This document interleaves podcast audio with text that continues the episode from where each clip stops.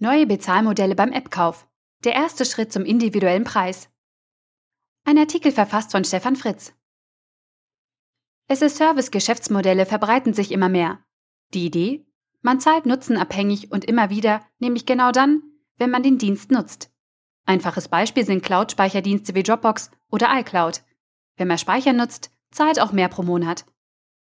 Anbieter wie DriveNow oder Car2Go stellen in größeren Städten individuelle Stadtmobilität zur Verfügung.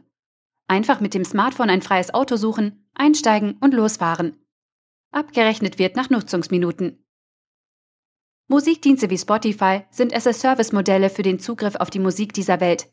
Hier bezahlt man einen monatlichen Festbetrag als Flatrate, egal wie viele Stücke man hört. Egal ob im Google Play Store oder Apple App Store, jede App hat ihr festes Preisschild. Gleich ob 0 Euro oder ein anderer Betrag, alle Käufer zahlen einen Preis. Zwei Unternehmen haben sich jetzt getraut, diesen Grundsatz zu durchbrechen. Die Flirt-App Tinder hat mit ihrem Update Anfang März kostenpflichtige Funktionen eingeführt. Abhängig von Alter, die Grenze liegt bei 28 Jahren, und verwendetem Betriebssystem sollen die Nutzer nun zwischen 1,99 Euro und 19,99 Euro monatlich zahlen. Ist der Nutzen der App für Singles über 28 Jahre also größer als für jüngere Nutzer? Oder gehen die Macher davon aus, dass die finanziellen Möglichkeiten oder einfach die Not der älteren Zielgruppe größer ist? Das iOS-Spiel OK offeriert etwas anderes. Der Nutzer kann wählen, ob er 0 Euro, 1 Euro oder sogar 9 Euro für die App bezahlt. Jeder bestimmt also seinen Nutzen selbst und entscheidet, wie viel ihm das Spiel wert ist. Ein interessanter Ansatz, der sich aber nicht auf viele Produkte übertragen lässt. Und diese Nische nutzt sich bei uns Verbrauchern vermutlich schnell ab, wenn diese Bezahlart öfter angeboten wird.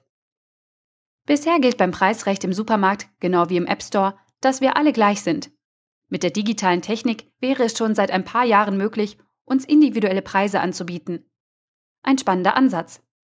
Aber auch befremdlich, wenn wir nicht mehr alle gleich sind. Klar, wenn es um Vorteile geht, will jeder in der ersten Reihe stehen. Aber wohin führt uns das als Gesellschaft? Versicherungen haben hier schon einen Erfahrungsvorsprung.